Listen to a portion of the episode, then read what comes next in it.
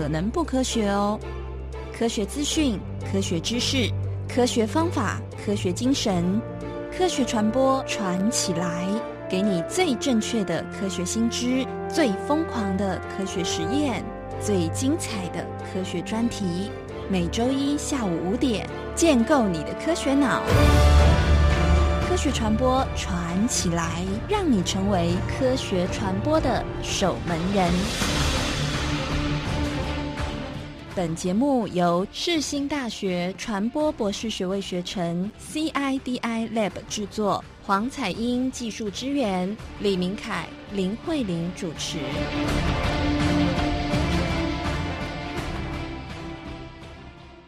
各位听众朋友，大家好，我是明凯。今天你收听的节目是世新广播电台 M 七二九，正在播出的是科学传播传起来。啊，我们一连进行了好几个礼拜的关于这个健康传播的系列啊，那是我们科学传播传起来这节目呢，跟这个世新大学的口传系的这个老师呃所进行的一个科呃。科学传播方面的健康传播的一个专题哈，那我们今天还是照惯例呢，邀请到我们的这个老班底，这个是呃这个淡江大学未来学研究所的这个李长杰李老师。嗨，大家好，我是长杰老师，这样子，嗯，呃。好，我讲一下好了，就是 对这个这个这个这个系列，其实我觉得非常的有趣哦，就是因为嗯呃呃，跟这个世新大学口传系的硕士班学生的课程做配合，这样子，那我们俩一起合作，然后一起共同大家来写脚本，然后一起来想说，那我们要怎么去把这个呃健康或者是科学的医疗的知识，或者是呃经验，然后透过广播节目的方式，然后呃。用多元的方法，或者有的有的人是，哎，今天好像有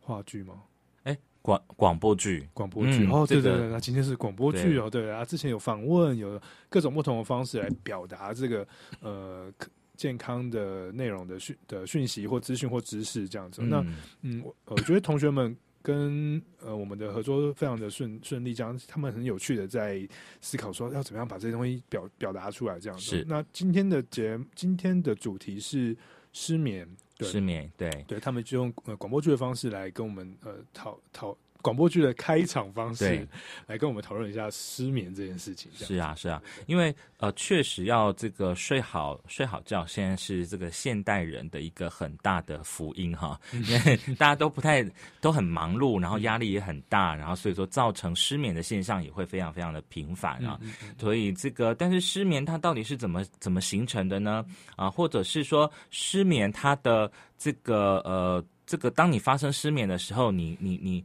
你会怎么样去寻求这个医疗上面的协助？还是说你会其实会先试用一些所谓的？呃，坊间的偏方，比如说你要喝什么，睡前要喝牛奶，或者是 呃比较不健康一点，就是睡前要喝酒 啊。这个这对，然后这个像最近这个这个选举结束之后，就很多人很多人就是因为要因为失眠，所以必须要喝酒才能睡觉。对，哎，我是引述这个新闻上面的这个的内容哈。某位这个这个落选的候选人是这样子的啊。对，所以说其实失眠它。他蛮特别的哈，那今天这个这个呃这一组同学，他们特别邀请到的是有这个失眠确诊的这个病患，后来也确实是在精神科呃这个被确诊，然后有长期服用一些一些药物的这个病患啊。那这个这他是从他自己的生命故事的角度来告诉我们说，当他。过去发生失眠的状况的时候，他是怎么样去寻求一些其他的帮助，然后慢慢慢慢才开始确认，然后要走到这个去看精神科，然后去呃去去去服用这种药物啊。一般很多人对于说所谓精精神科其实是有点有点畏惧的，然后会比较害怕，会觉得说那我是不是发生什么事情或者是怎么了啊？其实呃在他们的这个待会的节目当中呢，其实听到的是蛮多蛮正面的。的一些建议啊，或者是蛮正面的一些看法。那我们就听一首音乐之后呢，我们就来跟大家呃，这个进行今天的仔仔的科学情报喽。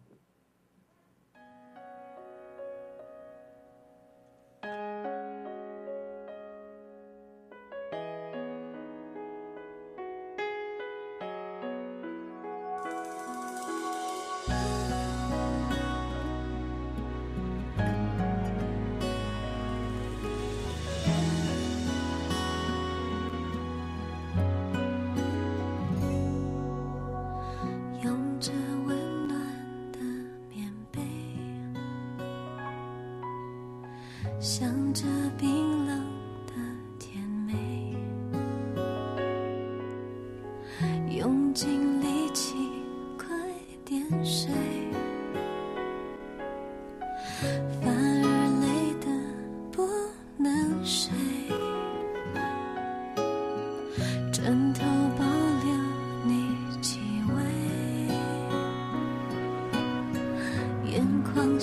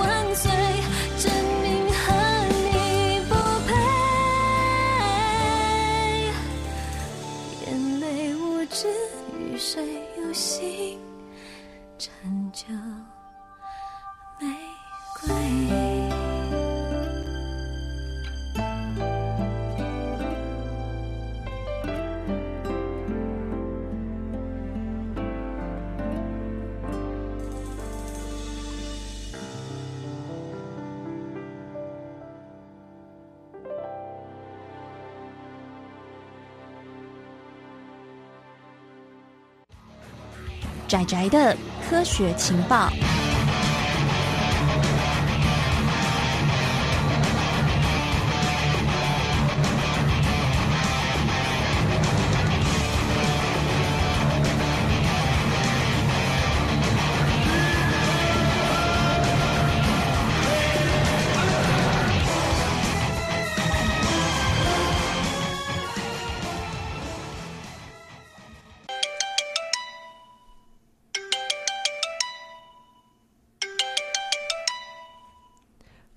宝贝，你怎么还没睡？我等你挂电话再睡啊，我想跟你聊很久，哎，现在睡不着。宝贝，我们已经聊很久了哎，我明天还要上班，快睡了啦。啊，我就失眠啊，怎么办？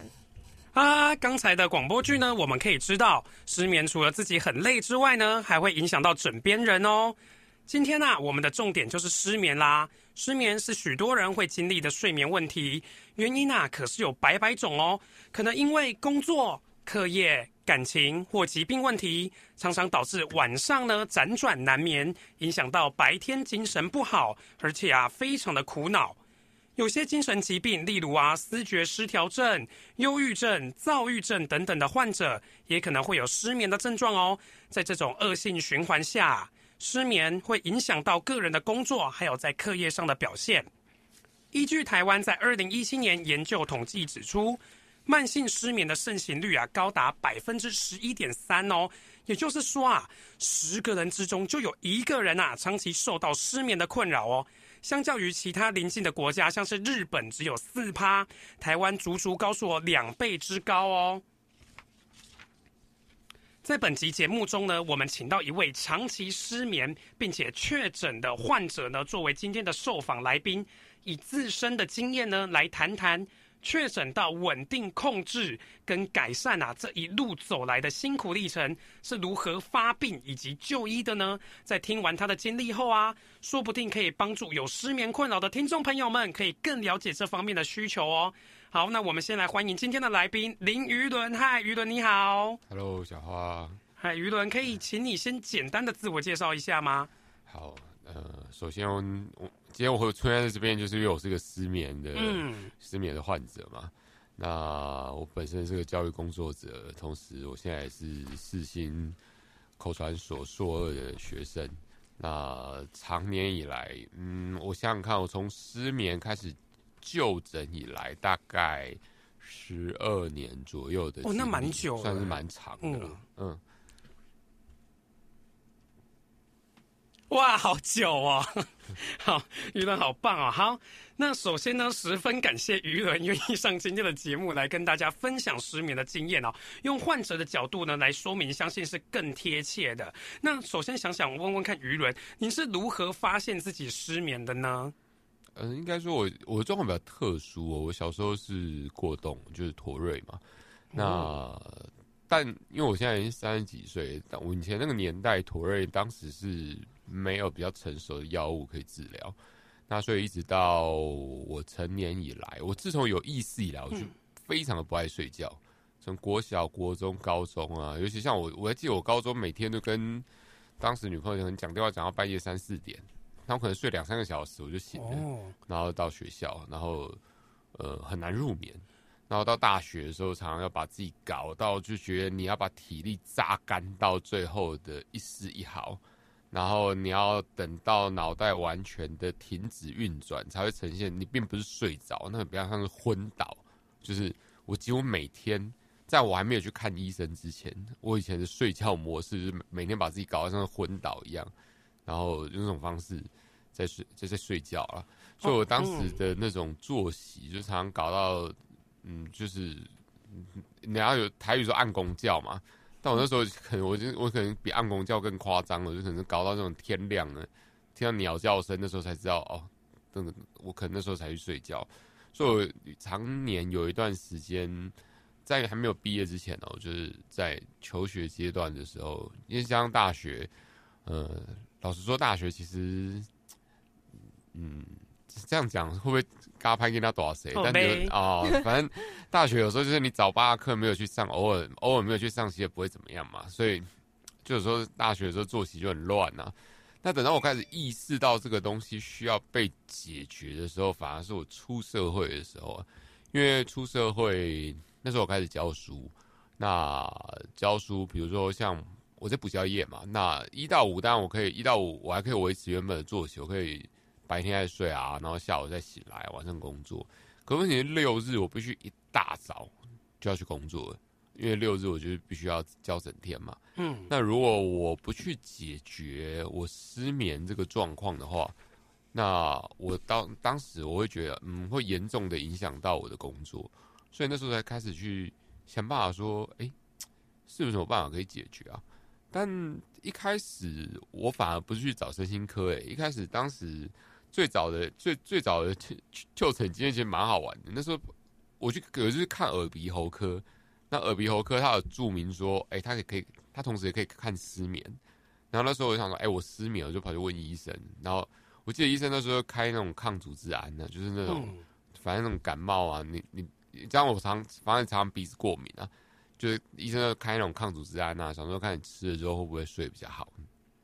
但我记得耳鼻喉耳鼻喉科那时候一开始看了一两周，那发现就是一点用处都没有。可能可能抗组织胺也许对某一些人有用啦，但至少对我来说可能是没有用。所以后来我才去就是精神科呃，就是身心科去找医生讨论这个状况。那当然服药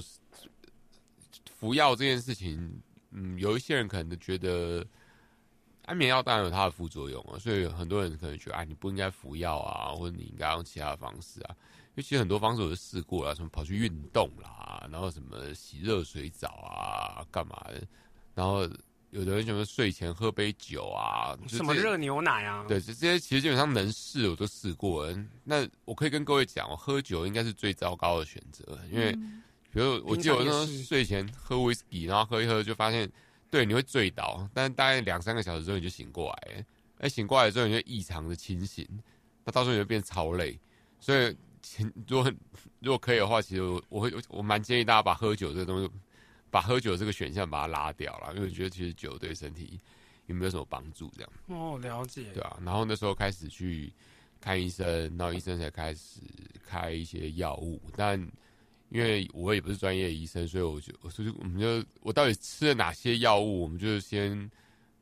姑且不谈啦。因为，对对对，因为这个每个人状况不一样嘛，我我怕听众听到我的状况就直接跑去跟医生说，哎，医生那个我要我要什么药什么什么什么，叭叭叭叭，对对对对对，这个这个今天今天就应该是先不会讲到这个，因为我并不是专业医生，所以我不能。我不会直接跟大家讲说我到底吃了哪些药，但是当时我就去跑去就诊。那那时候医生就会跟你讨论啊，就是比如说你到底为什么失眠啊，那怎样怎样怎样的。那我记得那时候医生他其实就讲了一个讲了一个东西啦，他说其实人就有交感神经跟副交感神经嘛。对。那交感神经是控制你清醒的时候啊，副交感神经控制你的睡眠。那如果副交感神经不旺盛，比如像我副交感神经就极度不旺盛，我就变成一个。很难以入眠，跟很不爱睡觉的人，那所以当时医生就是建议我说，使用一些药物来治疗。所以我大概从十几年前我就开始吃安眠药。嗯，那诶，于伦，我可以请问一下，就是因为像您不是说你一开始有去耳耳鼻喉科先看吗？嗯，然后最后才走到身心科。嗯，那我相信身心科很多人要踏入精神疾病这一个。诊所的时候，或者一个医院的时候，一定都会要克服一个很大的心理，可能是障碍还是什么？因为就像我们小时候，假如喉咙有一点痛，那我们去耳鼻喉科，那个耳鼻喉科的医生都会说：“来，嘴巴张开，要喷那个药进去。”我们都会吓得半死，然后一定要护士啊、家长把你的手压住，然后才有机会喷到你嘴巴里面那个药。那很想请问一下，你是怎么样？克服心理的可能是那个梦魇还是怎么样，然后踏入精神科这一方面呢？还是你本来就没没关系？呃，首先当然因为我因为我踏入身心科诊所，我只因为失眠嘛，嗯，所以老实说，其实我当时并不是我自己觉得啦，我自己觉得我没有什么精神相关的疾病，我只是睡不着，所以。踏进去的时候，并不会觉得说，嗯，恐惧啊，或者说可能会被怎么样。倒是我觉得台湾的那个精神科诊所，常常搞像当铺一样，你知道，就是外面用毛玻璃啊，就是你完全看不到里面是怎么样的。现在耳鼻喉科诊所反而不会嘛，耳鼻喉耳鼻喉科是一般的诊所，已经过去你能看到哦，里面有多少病患啊，干嘛的？但反正身心科诊所，他可能为了隐秘嘛，对，所以它为了隐私啊，所以就搞了。也许对有些人来讲，会有一些。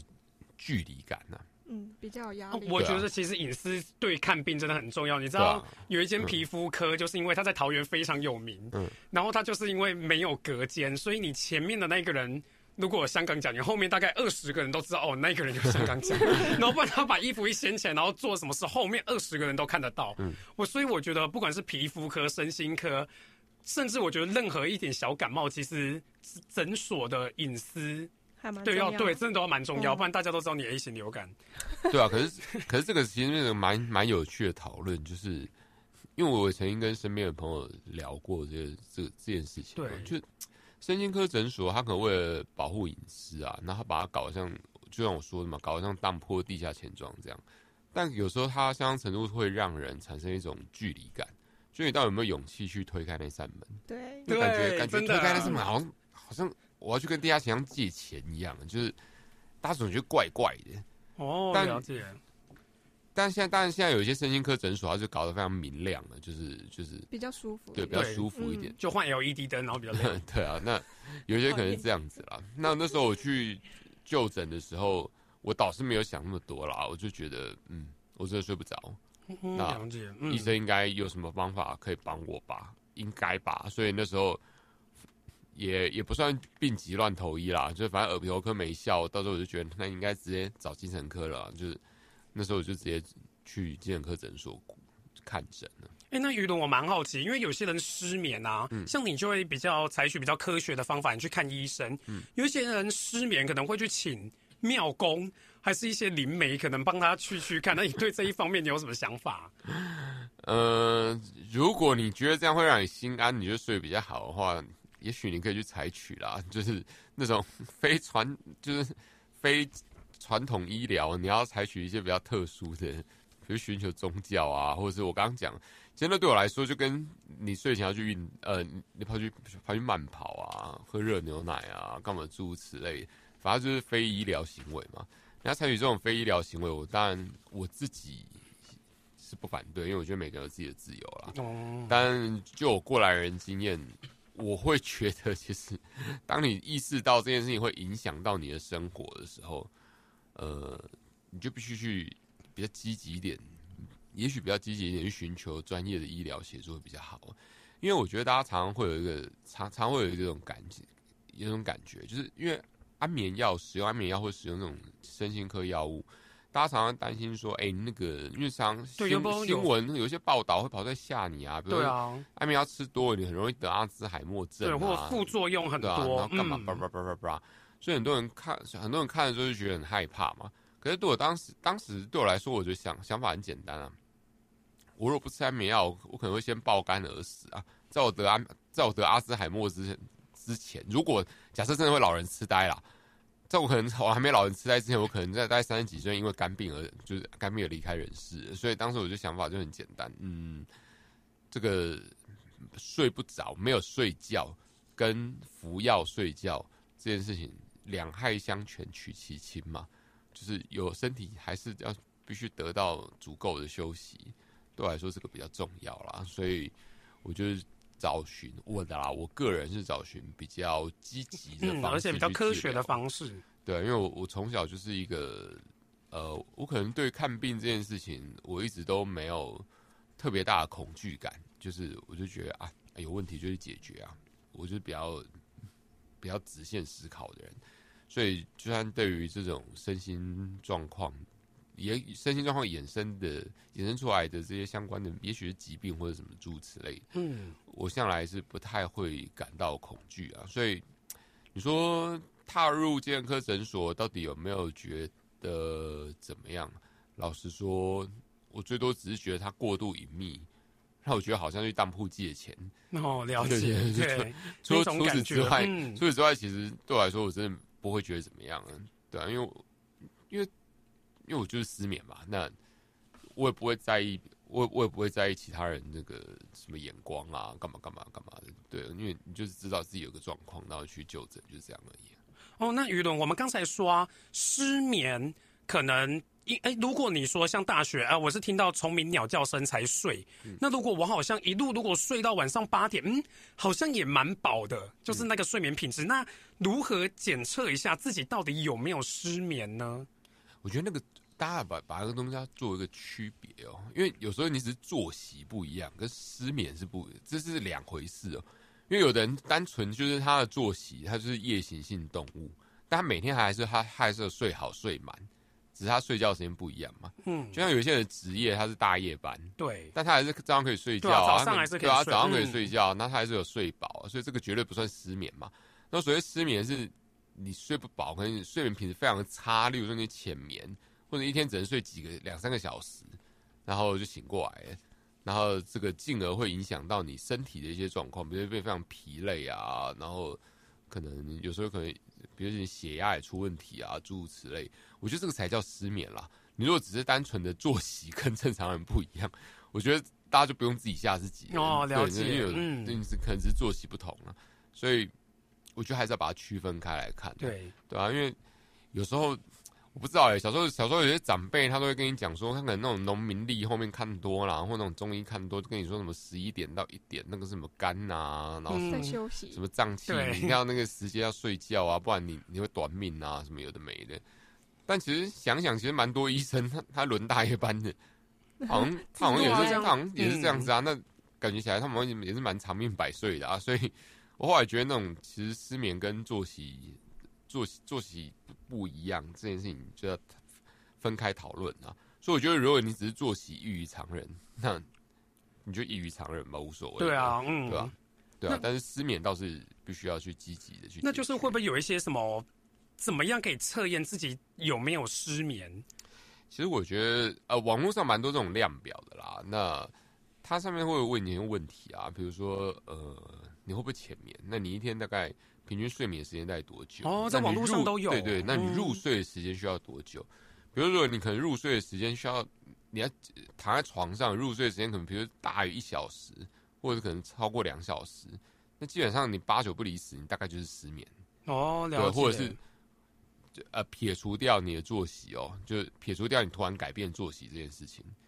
那你可能觉得很累，你躺在床上过两个小时，你还是睡不着，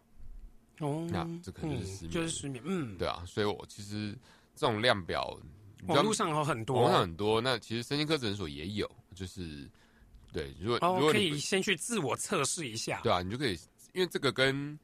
这个跟什么忧郁症啊，干嘛的？就是忧郁症也有也有类似的那种量表啦，其实失眠也有啦，所以你就可以自己先自我稍微检测一下，然后再去找医生啊。哦对，好啊，那就就哎，那我们等等呢，我们再回来跟舆论聊聊他是如何走出失眠的困扰哦。那我们先听一段音乐再回来哦。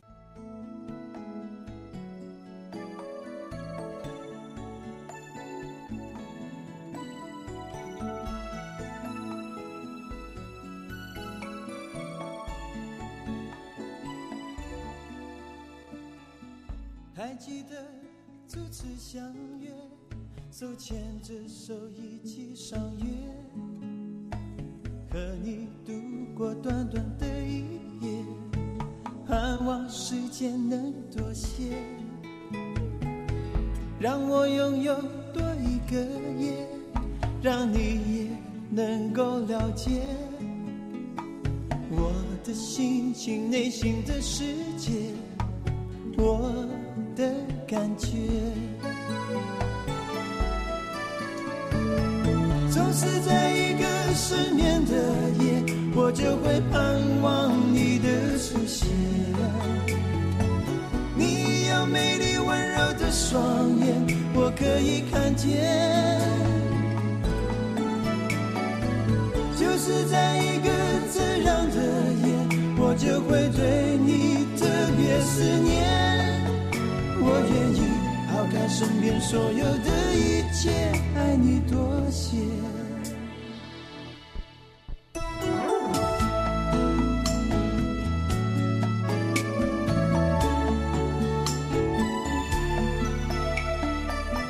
还记得初次相约，肩并着肩一起谈天，和你共度最美的感觉。盼望时间能慢些，让我拥有每一个夜，不管是越圆越缺，只要是有你就有一切浪漫的夜。总是在一个失眠，就会盼望你的出现。你有美丽温柔的双眼，我可以看见。就是在一个这样的夜，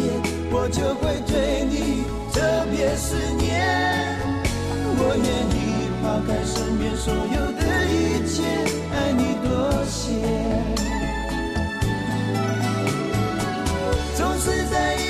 失眠的夜，我就会盼望你的出现。你有美丽温柔的双眼，我可以看见。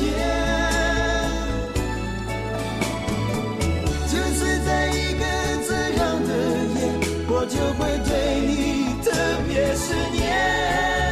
我愿意抛开身边所有的一切，爱你多些。我愿意抛开身边所有的一切，爱你多些。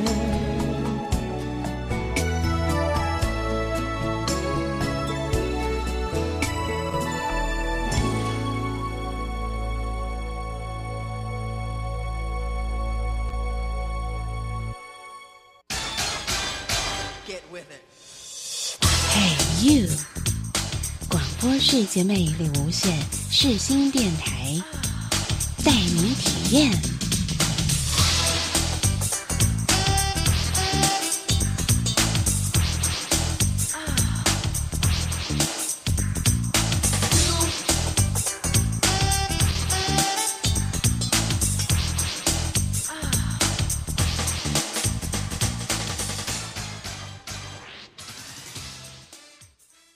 欢迎回来，科学传播传起来，我们的仔仔科学情报单元哦。我们今天聊到了失眠这个症状，那任何的症状呢，尤其是心理方面的疾病，跟医生沟通都是最重要的，彼此之间呢需要了解双方的意思。那可以请问一下，今天的来宾于伦啊，您都如何跟医生聊自己的失眠状况呢？在精神科方面，嗯，当时去就诊的时候，当然医生他会去问说，呃，医生有时候医生医生他会去想办法抽丝剥茧，帮你找出你失眠的原因嘛。因为有些人失眠可能是他有一些合并的身心状况导致他失眠。对，对啊，那比如说他可能是躁症，比如说躁郁症嘛。如果你是你是躁症的话，其实你不太容易睡得着，因为你就是随时随地处于一种很亢奋的状态。嗯，对啊，那或者是 maybe 你有一些其他的这些身心状况，那所以那时候跟医生聊，那我就我是我是蛮坦白，就跟医生讲说，我小时候是妥瑞啊，然后就是 A 加 ADHD 嘛，那我有这些前我我先把我过往的病史先跟医生分享，那所以医生大概知道说，OK，那的确是有妥瑞的，小时候是妥瑞的，就是过动儿啦。那他的确是比较不爱睡觉啊，干嘛干嘛干嘛的，他就比较可以，比较可以帮我整理出我失眠可能的原因，然后再加上他就开始对症下药。那其实一开始，嗯，应该怎么讲呢？哦，呃，药物这种东西，它其实是它是会每隔一段时间需要做调整的，所以可能大家去就医的时候，哦，我必须跟各位讲哦，如果你一旦去就医啊，你千万不要擅自停药哦，因为有些有些人会觉得说，嗯，我段这段时间我吃药吃的好好的，对，或是情况有改善，对啊我就停了。对，就就团停药，或者是你就是无聊网络那种内容农场的新闻看一看，然后自己吓自己，然后就擅自停药。这个其实医生，我问过医生，因为我曾经用那种暴力戒断法，就是硬是把安眠药给戒断。就有一段时间，我身体状况变得非常的糟糕，因为我就想说，那我完全不以，我就突然觉得，啊、就很像有的人戒烟嘛，有的人戒烟是寻求戒烟门诊啊，然后慢慢戒烟。那有人是这种暴力戒烟法嘛？可是其实我我觉得戒烟跟戒戒安眠药物，这可能是两码事。因为我那时候就突然有一天意识到说，我不想吃安眠药了，我就觉得嗯，每天都要吃药好烦呢。所以我当时就是用一个这是错误示范，请大家千万不要学。我也没有跟医生讨论，我就突然不回诊了，然后我也不吃药，就擅自这样决定了。对啊，我就想说，嗯，我如果烟都可以这样戒掉的话，安眠药应该可以用同样的方式把它戒掉吧？我当时的解读非常简单嘛，因为我觉得那个好像感觉起来都是这种依赖性，就像我以前会依赖尼尼古丁呢、那我睡觉我肯定就是依赖安眠药嘛，那是不是这是不是可以用人体的意志去控制这件事情？就是如果我都可以用我的意志去战胜尼古丁的话，我能不能用我的意志去战胜失眠这件事情？嗯，所以我当时就是采取那种暴力阶段法，呃，这个状况大概维持了三四个月吧。呃，然后那三四个月就让自己过其实是蛮生不如死的，就是比那个原本失眠的状况还更糟糕。三四个月没吃药，对啊，就是三四个月完全没有服药，哇，然后那段时间就是每天大概我记得每天有时候可能每天一天大概只睡一两个小时，然后那种六日要工作一整天，然后你会觉得你工作完一整天之后，你还是很亢奋，然后你完全睡不着觉，那你真的睡觉也睡一下下就起来，然后每天早上起来都非常想吐啊，就是因为你可能就是睡眠不足嘛，所以那时候就是把自己的身体状况真的是搞得很差，嗯，对啊，真的很严那。您最后有再回去回诊吗？有啊，后来就是乖乖回去看医生啊，哦就是跟医生讨论啊，然后医生哦，那医生生有责备一下吧？一个坏孩子，医生医生的角度是这样子啊，他说你如果想要，比如说你想要减轻药物，或者是你想要让自己的这个呃，你不想要那么那么依赖单一种药物的话，其实你可以去转变，医生可以给你开其他药物，因为你可能觉得某种药物对来说副作很用很苦是不是？呃，有的会苦啊，那有的时候会健忘啊，干嘛的，对啊。那比如说我当时想要想要戒掉那颗药物，是因为那颗药物会让我健忘，然后会让我断片。断片就是我跟大家分享一个很可怕的事情，就是有一次我吃完吃完安眠药，然后我就要去睡觉了。我如果没有记错，大概十一点多，那十一点多我就我就想说我我就睡觉了。可隔天早上睡醒之后，我就觉得睡醒我我在床上睡，睡醒我还我人还在床上，只是我就觉得很奇怪，为突然旁边躺了一个人不，是没哦？如果是这样的话，那那就不是可怕的事情了啊！不是不是呃，那 断片不是都会这样吗？没有那我那时候起来就觉得奇怪，为什么全身上下就是衣服跟床上充满烟臭味，就觉得床很奇怪，就是怎么衣服那么臭啊？就是那种很像那种去去那种钱柜啊、KTV 啊嗯干嘛那种烟臭味，这样就觉得很怪异。然后后来隔天大概约莫中午左右吧，我就几个朋友就传讯息给我说：“哎、你昨天晚上为什么要开车要开那么快？然后你昨天晚上为什么那么嗨？”然后我开始回他们说：“我说你们你有病是不是？我昨天晚上十一点多就睡觉，我昨天十一十一点多就睡觉了。”然后后来他们就传了我们昨天去唱歌的照片给我。后来我发现我在哦无知觉，我我我应该说这个应该说记忆断片了。当时我应该是有意识的，因为我我我我人还可以开车去板桥接了一群人，然后开车到西门钱柜唱完歌，再把他们送回板桥，再回家睡觉。我想是我应该是有意识的状态，嗯只是我后来完全不记得我去唱歌这件事情。所以当时我为什么会想要暴力戒断法，就因为发生这种事情，我觉得太可怕。那今天是唱歌，我他妈哪天撞死人怎么办？所以我觉得这个记忆会断片这件事情很可怕，所以那时候我才去跟你，我我那时候才会擅自停药啊。那当然后来去跟医生讨论，那医生就说哦，那如果你想要解决这个状况的话，也许我们可以呃透过另外一种别种药物来来解决啊。所以那时候就开始有做一些药物上面的调配，嗯，然后其实如果你常年有在呃因为失眠有在就诊的话，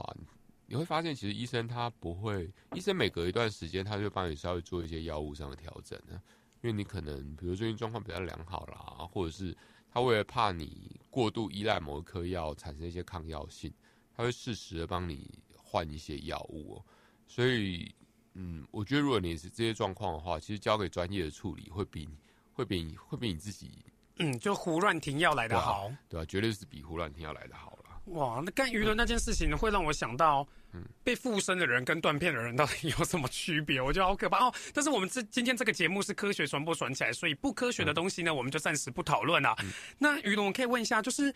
你你说不能乱停药，那如果得到这种身心精神疾病方面的人，需要吃药吃一辈子吗？应该说安眠药这件事情，就我跟医生讨论过，因为我就说，哎、医生，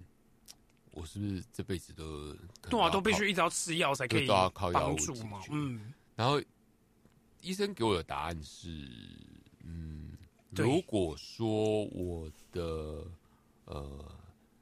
交况我的副交感神经就是这个样子，那也许我就真的是需要透过药物。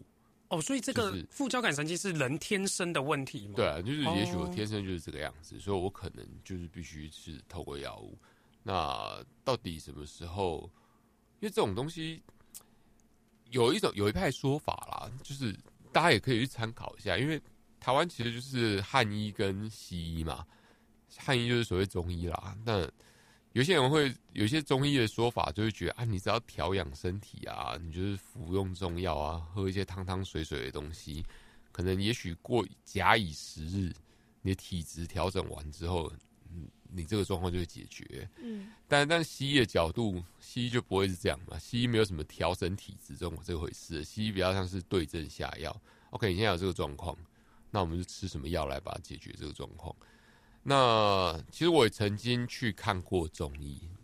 我西医没有停药，但我还曾经看过中医。嗯，但我自己觉得，好像中医对我来说没有比较苦，第一个是，呃第一个是我不太喜欢中药啦。那当然，我觉得最主要的原因是因为可能中药没有办法立竿见影吧，所以那时候我就觉得，呃，我到底每天喝这些汤水要干嘛？就喝完之后啊，没有睡比较好，我还是要吃安眠药才有办法睡觉啊。所以那时候就变成我没有采取中医这种方式来治疗，我反而就是一直在西医这边治疗。哦那，至于什么时候可以停止，其实我医生的时候没有给我答案呐、因为因为他们想要赚钱。嗯，我们先不要这么假定，我觉得他可能多我一个病人，少我一个病人没差啦。因为，但就他的角度来讲，就是啊，你就真的睡不着嘛？那睡不着，你可能会有更严重的生理状况。那所以，为了解决，为了避免你产生更严重的生理状况，例如说你会爆肝呐、对，或者你会突然有一天脑溢血啊，诸如此类，为了避免你会猝死啊，干嘛的？那也是乖乖吃药吧，你就是你就是乖乖的寻求专业的协助啊。但我觉得，如果你还在初期的时候，也许你可以试试看，比如说白天的时候去运动啦，然后像我们之前说的啊，什么热牛奶啊，睡前做一些伸展、啊，哦这就比较诸如此类。哦，你可以先去做完这些事情，比较前期的失眠，可以试着去做做看看可不可以改善。那如果有改善，哎，其实有改善你就不用去就医啦。哦，真的吗？对啊，因为那这样我发现，嗯，对啊，如果你发现你睡前做做伸展，然后你就不会失眠了，那表示你的状况可能轻微啊，那可能就不需要去就医。嘛。那我所以我，我并不会建议大家说，哎、我这段时间睡不好，我就马上跑去就医。我反而就觉得说，哎、你一开始先先用一些比较和缓的方式，就医其实是个不得不的选择啦。一开始你可以用一些比较和缓的方式去想哦，就。比较比较先，因为我们东方不是有一句话叫做什么“是药都是毒”，啊不管你是吃再轻微的中药，嗯还是不管再轻微的西药，嗯，就是在还没吃药之前，可以先去做一些可能网络上就搜寻得到的一些物理方面的。对啊，我觉得其实大家可以先试试看嘛，因为反正你还没有去看医生啊，就你你，我刚刚除了讲那我说喝酒我真不太建议之外，因为因为酒毕竟对身体比较没有什么好处啦。嗯，那有人说喝喝牛奶啊，做做运动啊，伸展啊，有人去做瑜伽啊、冥想啊，anyway，这些东西不太影响健康的前提，你用这种方式去先前期先这样去尝试，我觉得是可以的。但前如果你已经做了一段时间，发现其实没有办法改善，那可能你就你可要去意识到，你必须要去找医生哦。对，因为我知道我有些朋友他有这样的状况，然后他就死不就医，然后就他的身体状况就变得很糟糕，然后就是身体健康检查出来一大堆红字啊，干嘛的？那我就觉得，嗯，你知道我为什么不去看医生？对哦，对啊了解。然后他他可能就觉得，可是吃安眠药会很可怕啊，然后干嘛干嘛干嘛。那我就说，可是药物的副作用再怎样都比你没有睡觉这件事情来的轻微啊，因为人不睡觉可能很快就会死啊，但药物的副作用可能 maybe 你中老年之后才会发生啊。那你要你要选择两害相权取其轻嘛？哦，还是选择药物帮忙可能会比较好哦。对啊，或者对啊，如果如果你逼不得已要走到药物帮忙的话，其实就就就吃药吧，它其实没那么可怕啦，对啊、那雨伦，你可以来跟我们分享一下，就是除了你吃药之外呢，你后续有做什么样自己的改善吗？用你自己的经验。嗯，我想想看，我除了我吃药之后，我有怎么做什么改善？嗯，你有没有什么喝热牛奶啊？那个是前期啦，哦，对啊，就是现在对我来说就是吃药、睡醒，然后哎、其实也蛮好玩的。其实我自从开始就诊之后，然后我的身体健康检查反而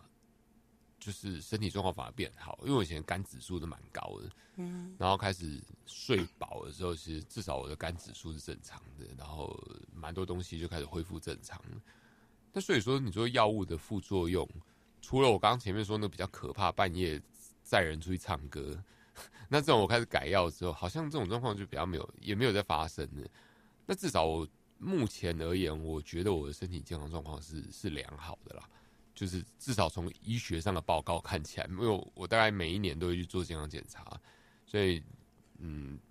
自从我开始服药之后，其实我的身体各方面的数字都是还蛮正常的，所以我觉得嗯，就诊也许是一个还蛮好的选择。如果各位真的有失眠的困扰的话，哦，那哦，所以那个医生，那医生如就是医生有没有跟你讲过？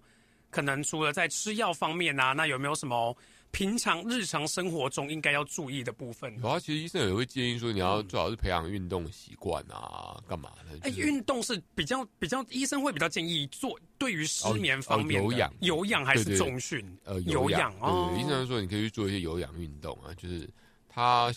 也许可以改善，但医生他不用肯定句啦，因为哦了解，因为每一个人体质可能不一样。对，医生说你可以去试试看有氧。因为有氧，也许你做完有氧之后，maybe 你还是会失眠，但可能你药可以吃的比较轻。哦，了解，你可能可以睡得比较饱，所以医生还是会给一些那种除了除了医除了药以外的建议啦。但大多数是比较偏向运动方面的，因为我问过医生啊，我说喝牛奶啊干嘛？医生就说那是偏方了，就是。基本上那个没有什么用。哦，我还记得什么蜂蜜牛奶热的啊。对啊，就医生说那个其实就是那种心理作用了。他说反正运动可能比较实在一点呢。对啊，所以运动的话就是还是对于睡眠比较有帮助。对我我自己有一段时间又有运动习惯，我发现好像有运动好像真的是真的会比较好一点呢。哇，好啊！那我们今天呢，真的非常谢谢于伦来上我们的科学传播传起来这一个单元节目仔仔的科学情报。那真的非常感谢于伦的分享，他听到了很多关于睡眠障碍的问题哦，也得到了很多就医的管道，提供给我们听众朋友给参考哦。所以呢，呃，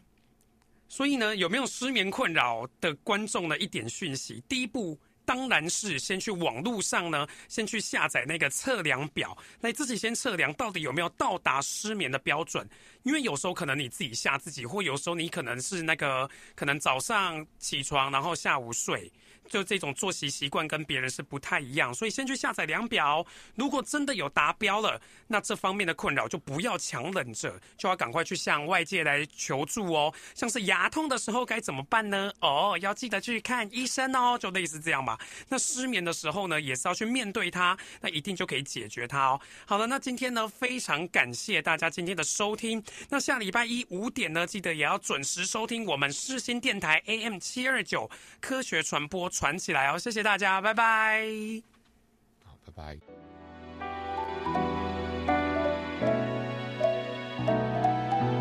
别再问我，别再问我，别再问我，到底为什么？为什么不睡觉？怎么一到半夜就会觉得肚子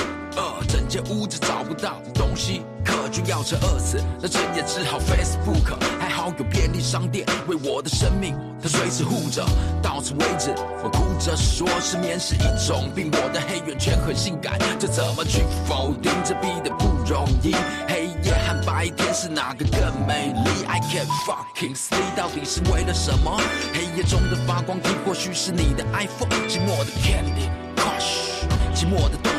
寂寞围绕着电视，寂寞的小水怪。音乐不用开得太大声，要不失眠，你还得叫我大哼。我点了根烟，这寂静真鲜，猫奇怪的叫声提醒我现在是春天。失眠是一种病，It makes you feel kinda lonely。情绪到了沸点，再下去就有点危险。失眠是一种病，睡不着的每天，不到他的嘴边。眼是不是怕看到鬼？白天做了太多亏心事，夜晚再懊悔。他们像锥心刺，Man，你有心事。最令人灰心的是那已读不回是怎么？他现在在哪里？到底在跟谁混？聪明的智慧手机，我们却跟着笨。最后的上线时间。牙痒痒的荷花冻在你的指尖，铺了很多有遐想的歌，但是你笑不出来，你怎么可能笑得出来？笑你没有大老二在今晚这副牌，你还不想 say good night？被周公遗弃的孤儿，你现在需要的是母爱。在黑夜中，你慢慢的开始腐败，身体血液中数羊睡得着，那可是最扯的胡赖。我焦头又烂，而这首歌都坎坷。I can fucking sleep，到底该怎么办呢？失眠是一种病，It makes you feel kinda lonely，情绪到了沸点，再下去就有点危险。失眠是一种病，是在我逃离开这里，睡不着的每天，还在我到达的嘴边。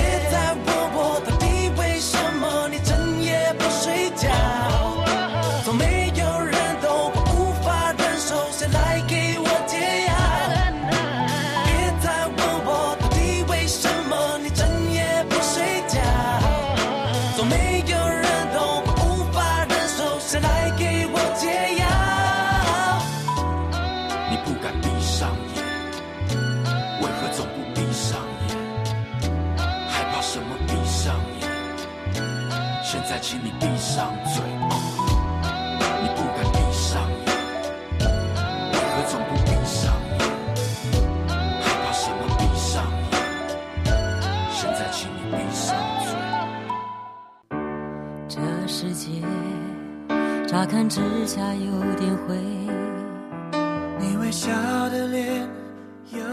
我是王力宏，我是 Gigi 梁咏琪，我是周杰伦，我是 S.H.E，我是光良，我是小美张美琪，我是品冠，我们是 F.I.R，们是五月天。我，是梁静茹，我是阿杜，我是易倩张志成，我是周华健，我是潘玮柏，我是 Penny 戴佩妮。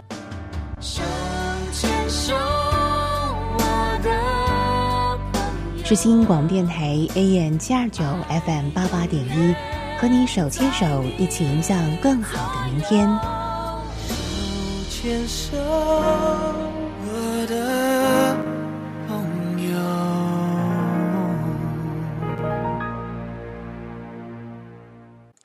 您现在收听的是《科学传播传起来》，我是明凯。这个节目在每个礼拜一的下午五点钟，在世新广播电台 AM 七二九播出。另外，也透过网络在全球各地同步收听。欢迎大家下载我们的 App，进呃，透过行动装置走到哪里都可以立即收听节目啊。那我们今天呢是谈了失眠啊、呃、这个主题哈。嗯其实要睡好一觉还蛮困难的，嗯是不是，长杰老师？对，这个睡不好、睡不着、睡睡没有品质，这样，我觉得这个刚最开始的时候，或或者是刚刚这个大家都在讲说，这是现代人的一个毛病，这样。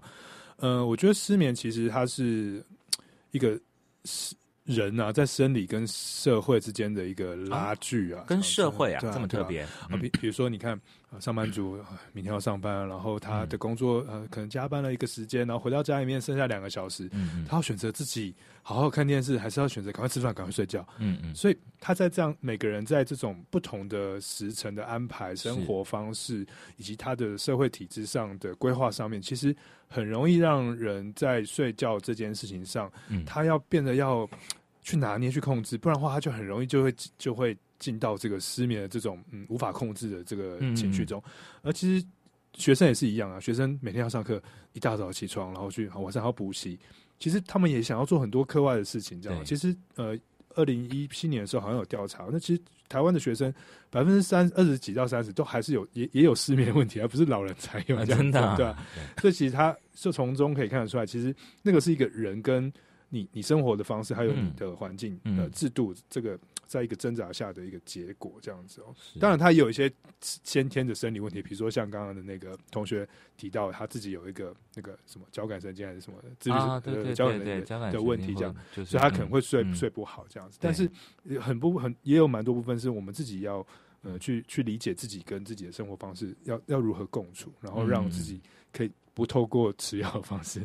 然后比较好的有拥有比较好的睡眠品质，这样是是是。因为呃这一集节目主要是邀请到是这个确诊的病患来谈他自己的这个确呃这个就医的一个生命的历程，一个生命的故事嘛啊。那我们其实节目呢会在整个系列结束之后呢，会邀请一个是真正呃精神科的医师，然后他会来跟我们谈一下我们这整个的呃系列里面所发生的一些呃不管是失眠啊、那还有下一集的忧郁症，或者是在在更早的酸痛啊等等的，自律神经自愈神经啊等等的，他会跟我们谈比较完整的这些呃在医疗上面的一些呃专业的知识，然后呢，可能或许我们会在那个时候可以呃比较明确的可以再请教一下专业的医师，到底我们如果你得到了失眠，或者是忧郁症，或者是躁郁，或者是这个呃交感神经失调等等的，那到底有没有所谓的痊愈这件事情啊？对，那还是说你就得要吃药一辈子呢？就像有的人讲说，哎，如果你真的罹患高血压确诊之后，你大概就要吃一辈子的高血压药。可是最近几年好像也有人在谈到说，其实你可以透过运动，透过规律的生活的方式，让你的血压平稳，然后经过医师的诊断之后，确认你可以停药，你也是可以做做停药的这个动作嘛？很难。对，是是是，那是没有办法，因为呃，就是当因为这就像老师刚刚刚刚那个长杰老师讲的嘛，哈，就是说。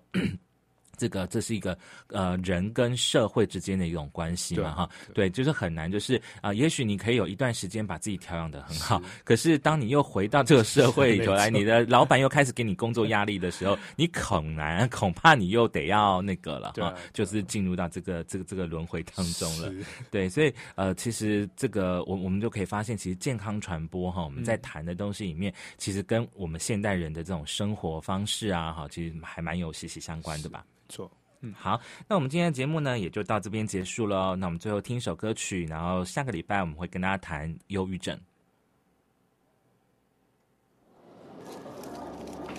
想要和你低空飞行，和你的手机扬起。假如迷雾你看不清，不如坠入我的心灵。想带你从吵闹到安宁，想带你从多云到转晴，想要为你整理的手机续句。又过了每晚给你热牛奶的时间，总都会写着我们没看完的影片。离开我的时间，你是否还失眠？从不熬夜的我也明显黑了眼圈。你送的玩偶依然陪在身边，一瞬间浮现从开始到终点又重演。